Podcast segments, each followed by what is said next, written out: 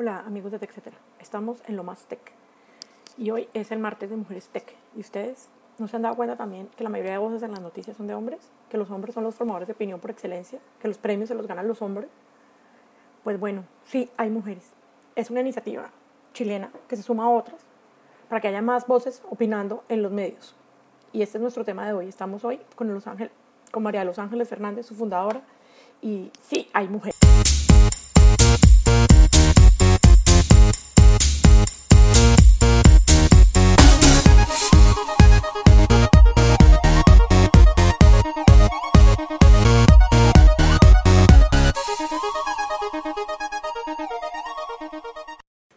¿Me cuentas un poco tu background? Ya.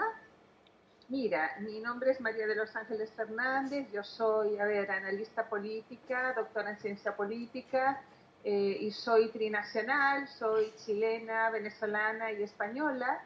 Y bueno, hago muchas cosas, me cuesta mucho definirme, soy bien dispersa, pero una de las cosas que hago como con más determinación y casi como un apostolado es tratar de trabajar por el empoderamiento de las mujeres y abrirle, darle a las otras mujeres, tratar de evitarle a otras mujeres lo que yo he tenido que vivir en el fondo, ¿no?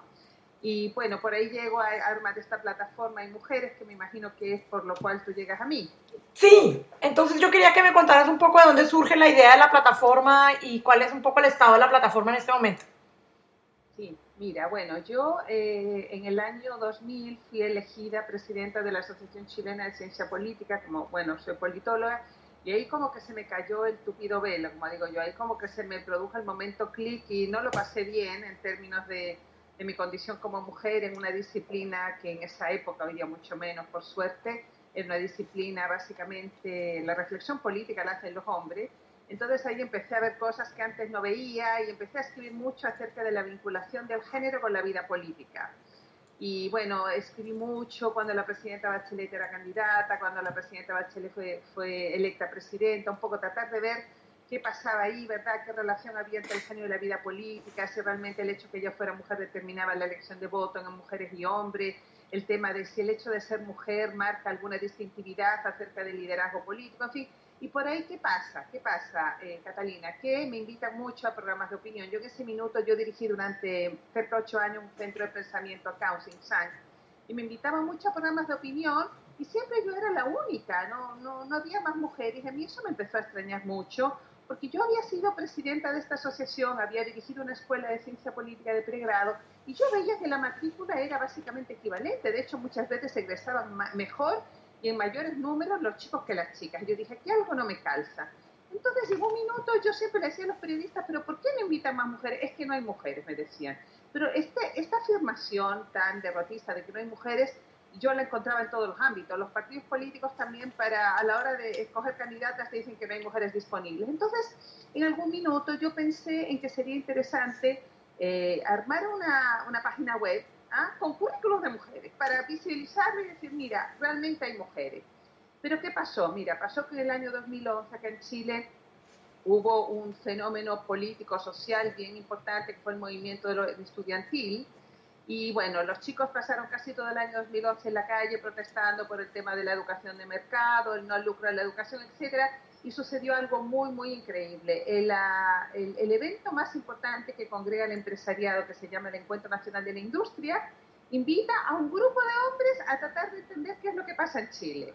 Porque además en Chile, Chile en ese minuto estaba creciendo económicamente, pero al mismo tiempo la, la gente manifestaba, estaba en las calles, había movilización social, entonces nadie podía entender mucho eso y ahí pasó algo porque, bueno, eh, nos llamó mucho la atención que el principal evento del empresariado no considerara mujeres para también tratar de intentar responder qué era lo que pasaba en Chile. Y hay una organización de mujeres acá que a lo mejor a ti te suena, que se llama Comunidad Mujer, y ellas hicieron valer su molestia frente al, al gremio empresarial. De hecho, la presidenta de esta asociación fue a hablar con el, el, timonel, el timonel de esta asociación gremial. Bueno, ella viene del mundo empresarial, sus hermanos son los dueños de la TAM, en fin, o sea, ella realmente tiene bastante, eh, digamos, ventaja para llegar ahí porque es conocida. Y ella le dejó como 100 currículum a esta gente eh, diciendo, miren, dejen de hacer el tonto, aquí hay muchas mujeres, ustedes tienen que construir espacios de de liberación y de opinión diversos, inclusivos, el punto de vista de las mujeres cuenta, bla, bla, bla. ¿Y sabes qué hicieron estos tipos? Llegaron y metieron los currículos en un cajón y nunca más pasó nada. Y fue donde yo dije, hay que armar una página web y mostrar esto de manera transparente a través de, de, una plataforma digital. ¿Aló? ¿Estás ahí? Sí, te estoy escuchando, por supuesto. Bueno, y es que de repente pensé que se corta. ¿Y qué pasó? Que de manera casual, Catalina, yo conocí, sin buscarlo, sin pretenderlo, en un cóctel, ella estaba recién llegada a Chile, la embajadora de Noruega de la época. Y tú sabes que en general los gobiernos nórdicos, a lo mejor te ha tocado verlo, ellos tienen como una obligación, como un mandato en aquellos países donde están sus embajadas, uno de los acentos de ellos es trabajar por la igualdad de género. Entonces empezamos a hablar de género, ella me pregunta a mí cómo está la situación de las mujeres en Chile, como yo soy analista política, siempre estoy escribiendo sobre esto, le cuento lo que pasa con las mujeres en el área política, en el área económica, en el área también de la autonomía del cuerpo, bla, bla, bla, y de repente le digo, bueno, pero hay un tema que normalmente en la literatura se, toca muy poco, que es la relación de las mujeres con los medios de comunicación, salvo que las mujeres sean candidatas eh, electorales. O sea, si son candidatas hay mucho análisis en Estados Unidos, ¿verdad?, acerca de cómo los medios de comunicación, y ahora lo estás viendo, ¿verdad?, en la disputa entre Trump y Hillary Clinton, de repente los medios de comunicación tratan de manera diferenciada las candidaturas de hombres y mujeres, pero no había mucho más. Entonces yo le digo a ella, yo voy a armar una web. Y tú sabes lo que ella me dice, yo te puedo apoyar económicamente con eso porque tengo un poquito de plata. A lo cual yo le digo, pero yo pensé que Chile, como era un país eh, que tiene un per cápita bastante alto dentro de la región, ya no calificaba para recibir ayuda de la cooperación internacional. Y ella me dijo, no, no, yo tengo un fondo eh, muy pequeñito, ya muy, muy, eh, digamos, muy reducido para apoyar derechos humanos de las mujeres me interesa apoyar esta iniciativa. Entonces ahí partimos haciendo ya no un blog mío así absolutamente artesanal, sino una cosita un poco más profesional con ayuda de ella y empecé a subir ahí eh, digamos, datos de mujeres expertas. Y bueno, después ella me ayudó en una segunda etapa, bueno, ella ahora ya regresó a Noruega, pero ella se convirtió en una aliada fundamental. Lo que te quiero decir, Catalina, que ella no solamente me, me dio los recursos, sino que me acompañó muchas cosas, eh, dimos, eh, digamos, entrevistas en los medios, me acompañaba de repente a la Televisión Nacional de Chile para pedir, y de hecho fue, ella fue determinante, una de nuestras iniciativas estrella, que es un media training de expertas, en fin, bueno. Entonces eso fue lo que pasó y bueno, y la plataforma es lo que es, es una plataforma digital que hoy día terminase el apoyo noruego, pues tengo que buscar algún tipo de apoyo para poder sostenerla en el tiempo, porque todo esto es trabajo de honores. Claro. ¿Y cuántas mujeres han inscritas ahora? En este minuto hay cerca de 440 mujeres. ¿Y son todas chilenas? Son todas chilenas, son todas chilenas, pero también hay extranjeras que viven en Chile y también hizo un esfuerzo en su minuto de que chilenas que viven en el extranjero también se inscribieran en la plataforma, porque hoy día eh, la distancia geográfica no es un, impedimento para poder opinar. De repente, un día yo recién estaba entrando en Twitter o qué sé yo, y de repente veo que en el Reino Unido surge algo parecido que se llama The Women's Room, la habitación de las mujeres. Y surgió también de una manera muy parecida. Dos, eh, eh, la BBC estaba, dio un programa donde se hablaba de cáncer de mama y fíjate tú, eran puros hombres los que estaban hablando de cáncer de mama.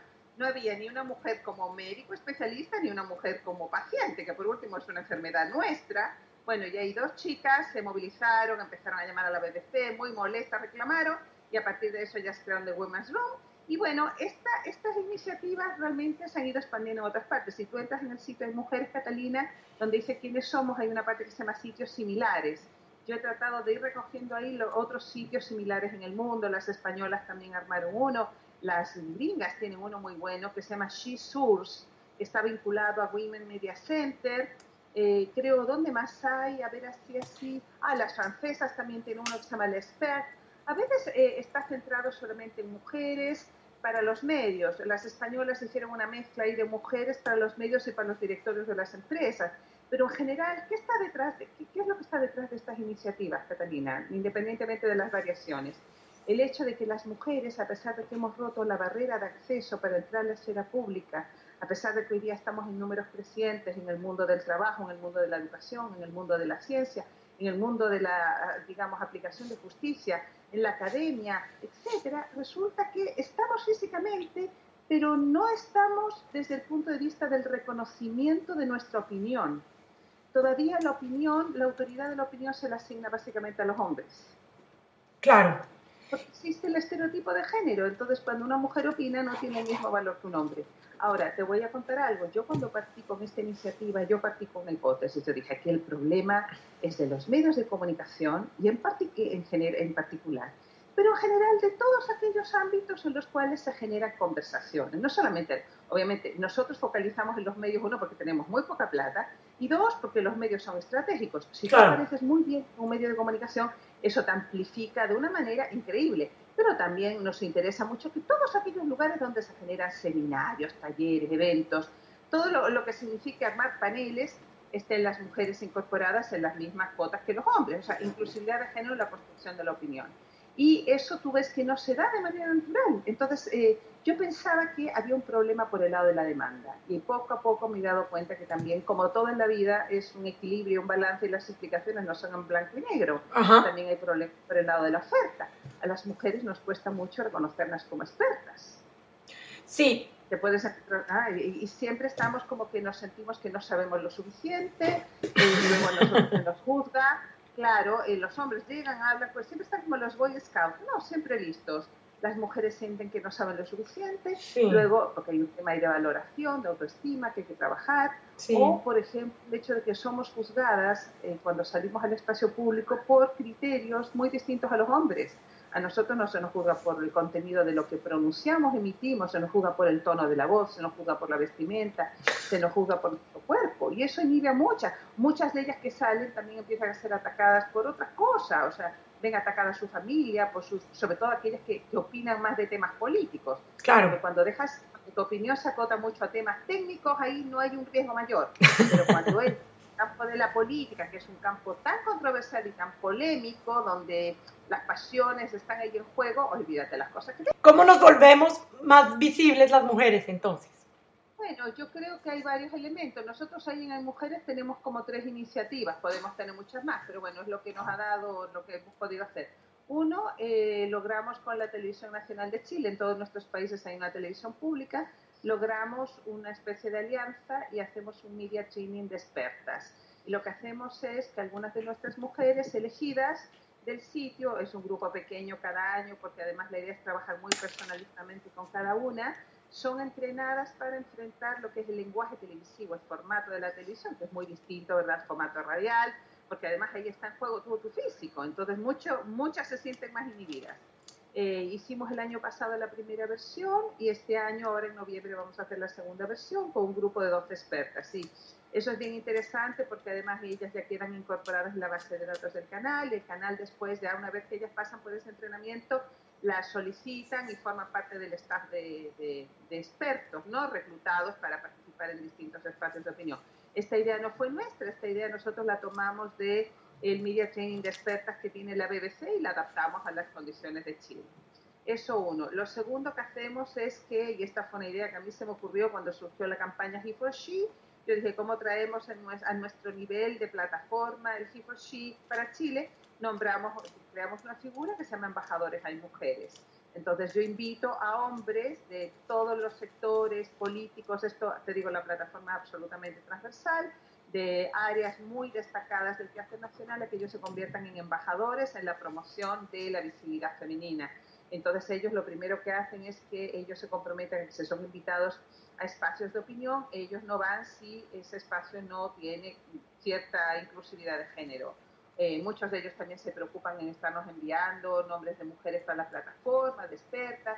Bueno, ella tenemos un grupo bien bonito de 36 hombres, algunos participan más, otros menos, pero varios de ellos han escrito columnas de opinión que tú las puedes ver ahí y eso es bien importante porque cuando los hombres escriben de estas cosas como que el tema se convierte en un tema país, ¿te das cuenta? Sí. Es tema de una mina, es tema de mina, mina, ¿no? ¿Cachai? Pero si es un tema de, de escribe un hombre, ah, esto es un tema país. Entonces es importante de manera inteligente traerlos a esto y yo creo que hoy día ya no es un asunto de mujeres feministas, eh, hoy día hay hombres bastante igualitaristas que están dispuestos porque se dan cuenta de que eh, la construcción de un verdadero desarrollo humano eh, tiene incorporado el componente de igualdad de género en todos los ámbitos de la vida. Entonces ellos saben que, eh, y tienen hijas e hijos y son sensibles a esto, vamos. Todavía no he encontrado un tipo por acá tipo Justin Trudeau, pero bueno, estos tratan de emularlo.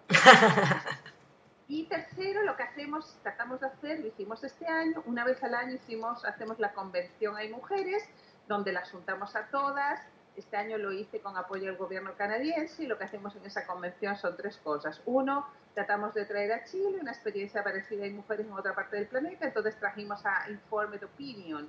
Informed Opinion es el, el símil de Hay Mujeres en Canadá, que, cuya impulsora se llama Shari Raiton, y fue una experiencia muy bonita porque te empiezas a dar cuenta que en todas partes pasan las mismas cosas. Sí. Los canadienses en la misma situación que nosotros. Segundo, sirve para que ellas hagan networking entre ellas, que el tema de las redes es muy importante. Y tercero, lo que hacemos ese día, que es toda una mañana, hacemos varios paneles simultáneos donde ellas aprenden a gestionar su visibilidad. Entonces, este año lo que hicimos fue que uno de nuestros embajadores en mujeres, que uno de los mejores columnistas de Chile, les enseñó cómo expresarse a través de una columna de opinión otra mujer les enseñó un poco lo que es la marca personal, el branding, y nuestro periodista, en ese minuto yo tenía periodista que tenía el apoyo noruego, les enseñó cómo gestionar su visibilidad en las redes, que es un espacio que en general les da mucho susto a algunas, ¿no? Porque ahí aparece. Bueno, y eso es todo por hoy en Lo Más Tech, con Mujeres Tech y con María Los Ángeles Fernández, la fundadora de Hay Mujeres, porque sí hay mujeres con opiniones importantes para contarle a todos.